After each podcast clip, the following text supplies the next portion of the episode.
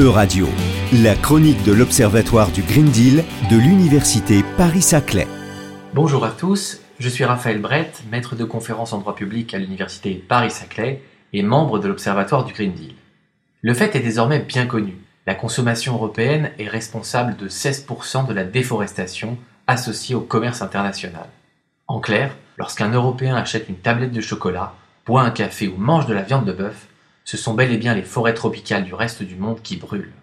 Consciente du caractère scandaleux de cette situation, tout comme elle mesure l'apport essentiel des forêts tropicales dans les processus écologiques mondiaux, l'Union européenne a récemment décidé d'y remédier par l'intermédiaire d'un règlement de, mai 2023 dit anti-déforestation.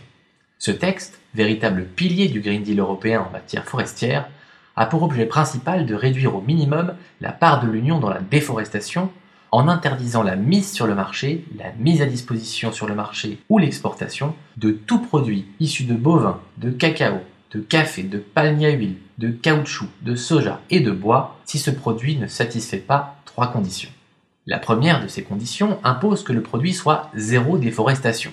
En d'autres termes, il ne doit pas provenir d'une zone agricole créée à la place d'une zone forestière après le 31 décembre 2020. La marchandise doit ensuite avoir été produite conformément à la législation du pays producteur. Enfin, elle doit faire l'objet d'une déclaration de diligence raisonnée par l'importateur.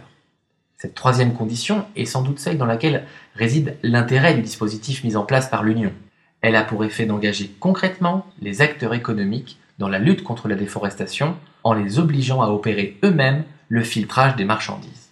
Afin d'inciter les opérateurs à remplir consciencieusement leurs obligations, le texte impose que les États membres opèrent de nombreux contrôles fondés notamment sur des données satellitaires. Ces contrôles peuvent d'ailleurs être suivis de sanctions. Outre les saisies et suspensions provisoires de mise sur le marché des produits, les États membres sont invités à infliger des amendes, confisquer les produits en cause ou les revenus tirés de ces produits, ou encore interdire temporairement à l'opérateur d'accéder au marché. Ce règlement n'est pas exempt de toute critique. D'une part, l'absence de participation des pays producteurs à l'élaboration du texte lui-même a logiquement été mal vécu par les intéressés pour qui l'activité agricole est potentiellement synonyme de sortie de la pauvreté. D'autre part, il ne permet pas, pour l'instant, la protection de tous les écosystèmes menacés par les activités agricoles.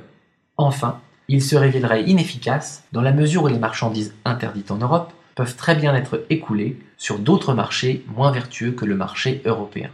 Sans mésestimer la portée de ces critiques, il n'en demeure pas moins que le règlement constitue un premier pas significatif dans la protection des forêts du monde entier et pourrait inspirer d'autres ordres juridiques.